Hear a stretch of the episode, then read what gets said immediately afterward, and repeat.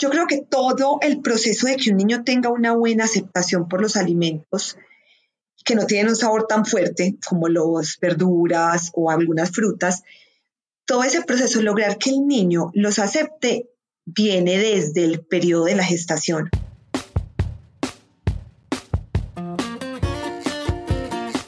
Hola, bienvenidos al Fully Kids Podcast. En este espacio discutimos con expertos preguntas que ustedes nos hacen en fullykids.com y nuestras redes.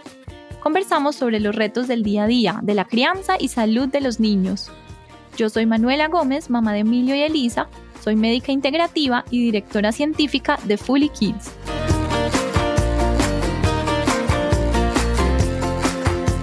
Hola, buenos días, buenas tardes a todos en el momento en que nos estén escuchando. Estamos hoy aquí con una invitada eh, muy especial, muy cercana, eh, muy tesa. Ella es la doctora Mariana Duque.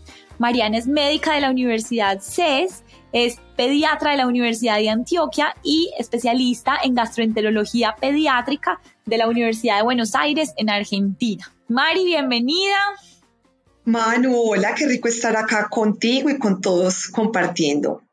Mil gracias por recibirnos esta invitación y tenemos con Mariana hoy un tema súper especial y súper importante porque yo cada vez lo veo más en mi consulta y es el estreñimiento, la constipación, el hábito intestinal en nuestros niños. Mari, ¿qué es el estreñimiento, la constipación y ¿por qué se ha aumentado tanto la incidencia de esto O sea, ¿qué está pasando que lo estamos viendo tanto y cada vez más? Manu, mira, cuando hablamos que un niño sufre estreñimiento constipación, lo vamos a llamar de cualquiera de estas dos maneras, hacen referencia exactamente lo mismo. Estamos hablando de un niño que tiene dificultad para hacer deposición. ¿Por qué tiene dificultad? O porque la deposición es dolorosa, le toca hacer mucha fuerza. Cuando realiza la deposición dice que le duele, o hay sangrado, cuando el niño se limpia, hay sangrado, o la deposición tiene sangre, o puede ser un niño que espacia mucho sus deposiciones, que tenía deposiciones diarias y de un momento a otro comienza a tener deposiciones cada dos, tres, cada siete días. Pero además de espaciarlas, ese niño le molesta cuando tiene su deposición. Le duele, le arde o sangra. Es ahí cuando decimos un niño está sufriendo de constipación. Esto puede pasar Puede que pase de pronto dos días, tres días y después resuelva. Pero cuando el síntoma es persistente, ya debemos como prender una alarma y ver qué puede estar pasando y qué puede estar influyendo en esto y qué cambios podemos hacer. Total. Y Mari, eh, si cada vez lo vemos más común, o sea, ¿qué está haciendo que esto sea o la incidencia esté aumentando? Mira, ha sido un problema súper frecuente en la población pediátrica, lo vemos en la consulta, es de los principales motivos de consulta. Son varias las cosas que pueden influir en esto y una que yo diría que es de las principales es la alimentación. El consumo de alimentos ultraprocesados, eh, comida chatarra, comidas rápidas, la mala selección de alimentos, eh, una alimentación baja en frutas, baja en verduras, o sea, con poco contenido de fruta es uno de los principales factores de riesgo para que veamos que un niño comienza con constipación. Ok, o sea que definitivamente la alimentación influye mucho en el hábito intestinal que tienen los niños. Muchísimo, muchísimo, Manu. De hecho, eh, por ejemplo, podemos ver que un niño que está con leche materna tiene muchas más deposiciones y en la medida que van creciendo y su alimentación va cambiando, ya están con alimentación complementaria, cada vez sus deposiciones van siendo menos frecuentes. Todo esto determinado por lo que el niño come. Total. ¿Qué, Mari, consejos o cosas prácticas nos puedes enseñar en cuanto a la alimentación, ¿cierto? No todavía el hábito, sino la alimentación para prevenir esto. Mira, el plato de un niño debe tener cuatro componentes. Debe tener una fuente de proteínas, pollo, pescado, carne de res, carne de cerdo y eso debe ocupar un cuarto del plato. El otro cuarto del plato va a ir ocupado por un cereal, pongamos el ejemplo, arroz, cualquier otro cereal. Y la otra mitad del plato debe ir ocupado por una fruta y por verduras. Ahí le estamos garantizando al niño un buen aporte de fibra. Listo, tiene una alimentación balanceada con todos los grupos de nutrientes y con fibra, que es lo que más va a ayudar a que ese tránsito intestinal sea normal. Ok, me surge aquí una pregunta y es, siempre tratamos obviamente de meter a los niños en la alimentación natural, ¿cierto? Y darles la fruta y el vegetal. Pero hoy en día que a veces es tan difícil que los niños nos reciban, que hay niños muy selectivos que no nos reciben la fruta, que no les gustan las verduras, que no se comen la ensalada por nada del mundo, ¿Es viable, Mari, que les demos fibra como la conocemos los adultos, que nos tomamos la cucharadita de fibra en el pocito de agua o algo así? O sea, ¿eso lo podemos hacer en niños o no? Es más difícil que lo reciban.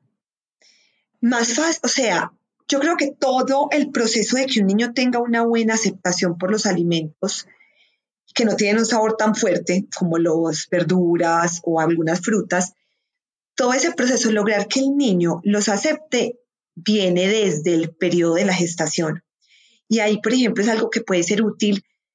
Todo comienza cuando la mamá sabe que está en embarazo. Si comienza a tener una alimentación variada, balanceada, con frutas, verduras, se ha visto que ese líquido amniótico cambia de sabor, ¿cierto? Y eso lo percibe el bebé en su época, en su periodo ya fetal, el niño traga líquido amniótico y el sabor, el olor de este está determinado por la alimentación de la mamá. Entonces, el primer paso si la mamá tiene una alimentación variada desde que está en embarazo, es más probable que ese niño después vaya a aceptar alimentos que no son tan atractivos, ¿cierto? Inicialmente. Después viene con la lactancia materna, una mamá que da leche materna, que tiene una alimentación variada, balanceada, come diferentes frutas y verduras, esa leche materna tiene sabores diferentes. Y ese niño se ve que después acepta más fácil frutas y verduras. Y cuando empezamos ya el periodo de alimentación complementaria, ofrecérselas, ¿cierto? Tendemos a decir, ay, le hizo mala cara la papaya, no se la doy, no. Para ver que un niño acepta un alimento, se puede demorar hasta 8, 10 intentos. Entonces, muchas veces los papás tienden a decir, no, no le gustó ni cinco y no se la vuelvo a dar, no. Toda la alimentación complementaria es una experiencia sensorial y el niño tiene que ir reconociendo esos alimentos, familiarizarse con el sabor y llega un punto en el que ya les gusta. De pronto nos puede pasar a los adultos, tomamos café con azúcar y decir café sin azúcar, no, nunca jamás. Y cuando acostumbramos el paladar, ya no lo aceptamos con azúcar. Entonces lo mismo pasa con el niño, lo tenemos que exponer de forma repetitiva a los sabores, a sabores sencillos, de una fruta, de una verdura o de, digamos, de un pancake sin miel, para que el niño se dé cuenta cómo sabe realmente el alimento y posteriormente lo acepte con más facilidad. Así es, qué belleza. Y Mari, entonces finalmente los papás, pues, o la mamá, las mamás en gestación, en embarazo, tenemos desde ese momento una gran responsabilidad. El líquido amniótico que Mari nos acaba de contar es esa bolsita de líquido donde los bebés están todo el tiempo como tragando e ingiriendo esa sustancia. Entonces, esos alimentos que las mamás nos exponemos a tener durante la gestación van a darle ese sabor al líquido amniótico y como dices tú a la leche materna, o sea que eso va a mejorarles el paladar y va a ser mucho más fácil que un niño de estos sea propenso a recibirlo. Exacto, así es, Manu. Entonces mira que desde la gestación yo puedo tener cambios en mis, en mis hábitos que van a impactar los hábitos posteriores de mi hijo. Ok, y Mari, eh, digamos que si puede ser más difícil y tienes razón, pues como que le demos una cucharada en agüita con la fibra o algo así, pero digamos es una buena idea meterles esa, esa fibra, digamos la composición de esas fibras que hoy conocemos y encontramos en las farmacias, si son o no son aptas para bebé, para niños, pues, y en caso de que sí, se las podríamos meter en un pancakecito, en un muffin o cositas así, o sea, eso sería una opción también. Manu, mira, yo no conozco, no conozco una marca como tal como de fibra. Yo sé que los adultos hay veces venden eh, diferentes marcas, no se toma una cucharada, la disuelve en agua. No sabría cuál es apta para niños. Okay. Eh, yo te diría por ahí, si yo le doy avena, la fruta con avena, ahí le estoy aportando la fibra. Okay. La avena en hojuelas, que tiene una muy buena fuente de fibra. Si yo le doy un pan, un pan enriquecido con cereales, estoy dando una muy buena fuente de fibra. Ok. O sea, definitivamente mejor dárselos al natural. O sea, como viene. sí. Además, para que aprendan. Puede que, puede que en un principio me va a decir no, pero la solución no es irle a dar yo ya la fibra así preparada, sino que el niño tenga una alimentación variada y balanceada, cosa que él todos los días coma fibra de origen natural y algo que surge, o sea, que sea su hábito, siempre me como una fruta, mi almuerzo siempre tiene vegetales, puede que al principio no lo reciba, pero la exposición repetitiva va logrando que el niño lo reciba. Como las vitaminas, no sé si has visto que los papás quieren mucho que uno le mande vitaminas a los niños. La vitamina está en los alimentos. Entonces, la fuente de la vitamina no es dar un medicamento, es enseñarle al niño a comer. Ahí tiene su vitamina, ahí tiene sus fibras. Total. Súper. Mari, entonces, en este orden de ideas, si mi hijo tiene estreñimiento ya, ¿cierto? ¿Qué hábitos, qué enseñanzas, qué herramientas nos puedes enseñar para hacerlo en casa, que sea fácil, que sea amoroso? Digamos que yo trato mucho de decir a los papás, hay mucho componente emocional también en esto, porque como decías tú al principio, cuando les ha sido doloroso, ya le cogen miedo, ya no quieren ir al baño, entonces a veces el estreñimiento es solamente el miedo y el temor a tener que ir al baño. ¿Qué tipsitos nos puedes entregar? ¿Qué herramientas que sean útiles para nosotros hacer en casa para aquel niño que ya tiene el, estreñimiento o prevenir incluso que les dé? Bueno, mira, hay tres momentos claves en los que uno ve que el estreñimiento se hace mucho más frecuente. El primero cuando el niño deja el pañal, porque empieza a tener conductas retentivas, entonces ya no hace popó cada que llega la materia fecal al recto, sino que ya retiene, se aguanta las ganas. ¿Cierto? Es uno de los primeros momentos en los que yo veo que aparece la constipación con más frecuencia. El niño se aguanta las ganas, la materia fecal queda retenida y al dejarla ahí guardadita en el intestino, el intestino le va sacando el agua, esa materia fecal se pone dura. Y el niño ya realiza su deposición, le duele y empieza lo que tú decías, un círculo vicioso. Me da miedo, me aguanto las ganas y cada vez retiene más materia fecal. Entonces, ese es uno de los momentos. El segundo momento es cuando empieza la alimentación complementaria. Se empieza una alimentación complementaria que de pronto no está muy acompañada por su pediatra, no empiezan a, a, dar agua. Recuerden que cuando empezamos la alimentación complementaria empezamos a dar agua, no antes. Y después de cada comida principal les puedo dar una once y media de agua. Entonces, ese es otro momento. El inicio de la alimentación complementaria, ponerle mucho cuidado y dar una alimentación variada, dar frutas y verduras para favorecer el tránsito intestinal. Y el otro momento es cuando los niños van al colegio.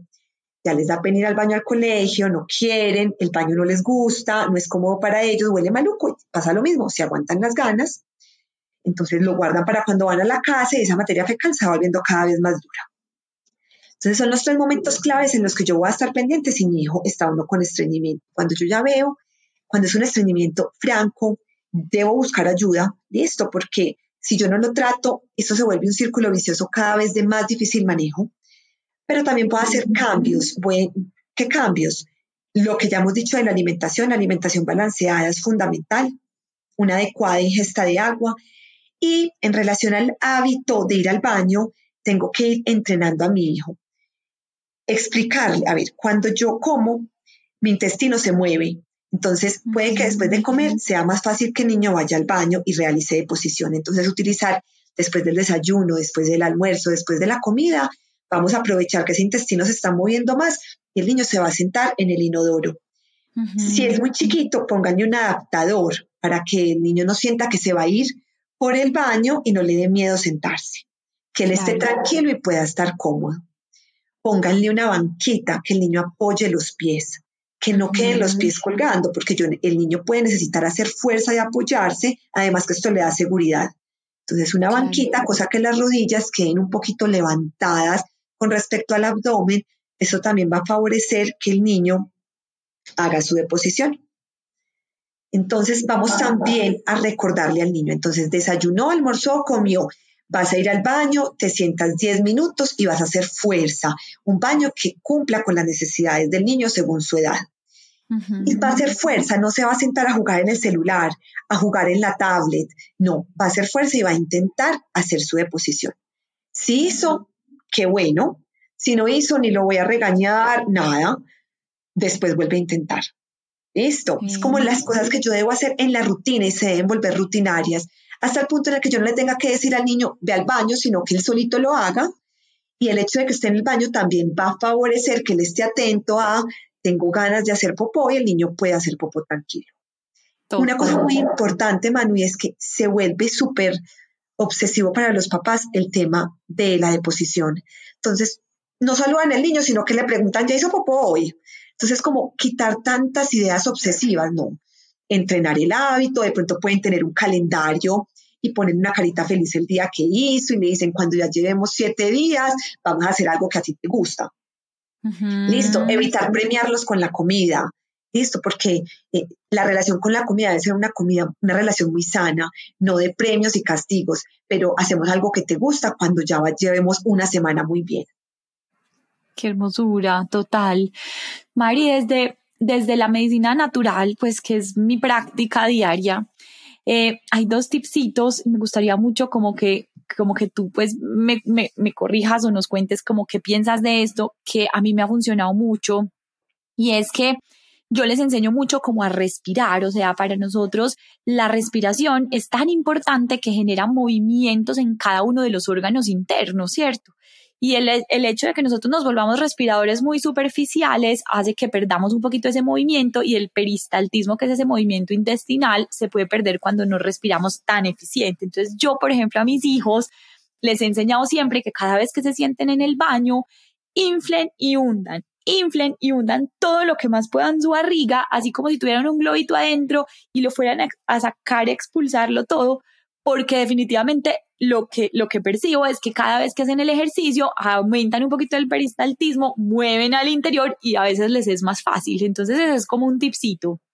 Y otro que también es como que, y, lo hemos visto y lo vemos desde la universidad, eh, que, que, lo trabajábamos pues como en los niños, eh, es que hidratar pues más el intestino y ayudarle con grasitas de buena calidad, pues también puede ser una buena idea como para ayudarles a que ese intestino esté más hidratado. Tú dices la importancia de la hidratación que no se nos puede olvidar, pero también si lo hidratamos con esa grasita, entonces a veces, no sé, en la sopita de por la noche, ponerles un poquito más de aceitico de oliva y revueltico, algo así, eso funciona para ti.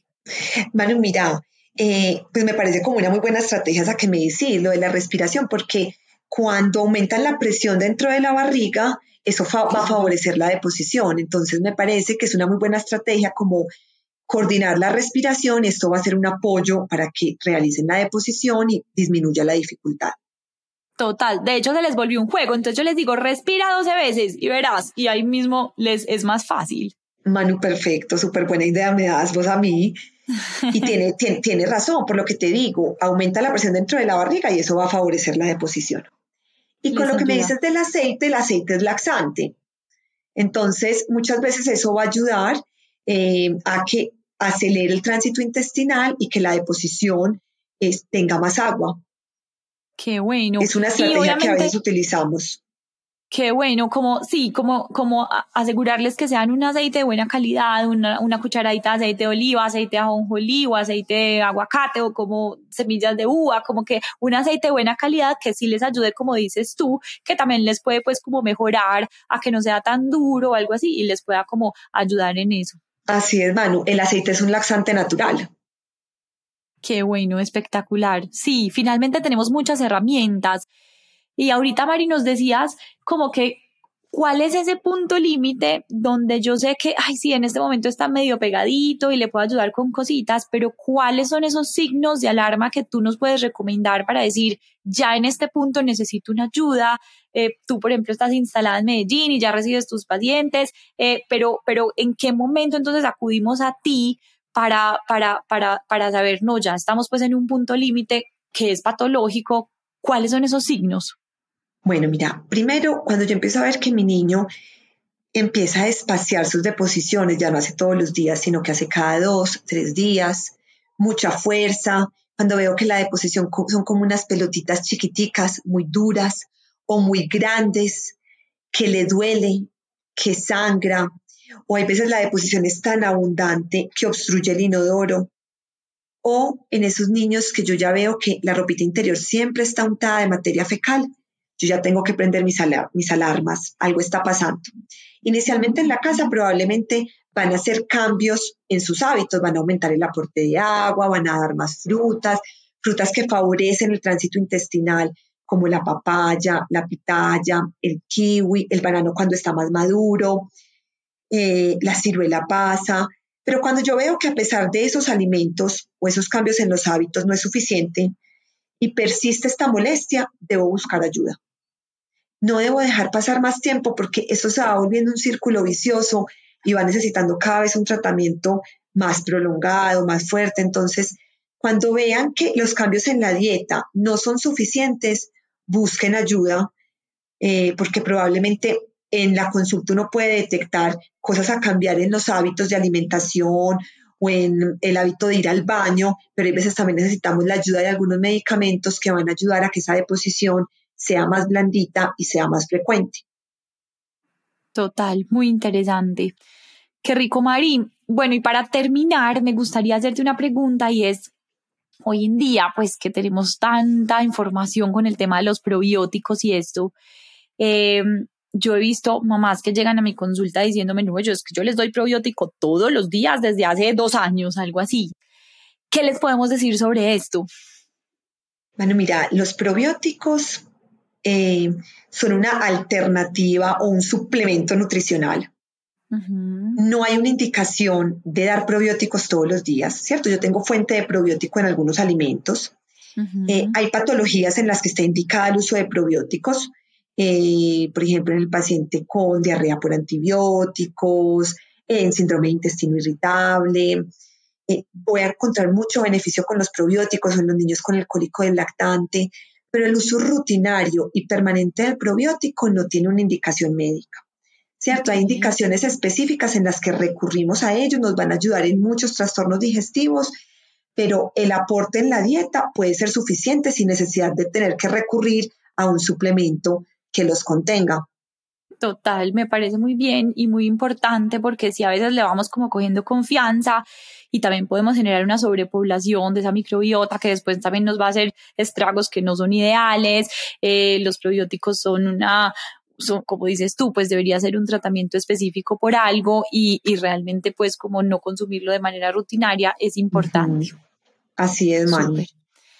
Mari, qué rico, mejor dicho, qué rico haberte tenido aquí. Gracias por compartir con nosotros este espacio. Esperamos tenerte pronto para conversar de otros temas distintos y bueno, esperamos que hayan podido comprender y aprender mucho sobre estos tips muy, muy, muy básicos, pero muy claves y muy importantes para una condición que cada vez es más frecuente en todos nuestros niños. Mil, mil gracias, Mari, por haber estado aquí. Manu, muchas gracias por esta invitación tan linda y sí, esperamos que les sea muy útil esta información. Mil gracias. Chao, que estés bien. Chao. A los que nos escuchan, muchas gracias por compartir su atención con nosotros. Esperamos que salgan de aquí con una herramienta más para sus vidas. Recuerden visitar fullykids.com o nuestras redes arroba fullykids. Hasta que nos volvamos a encontrar.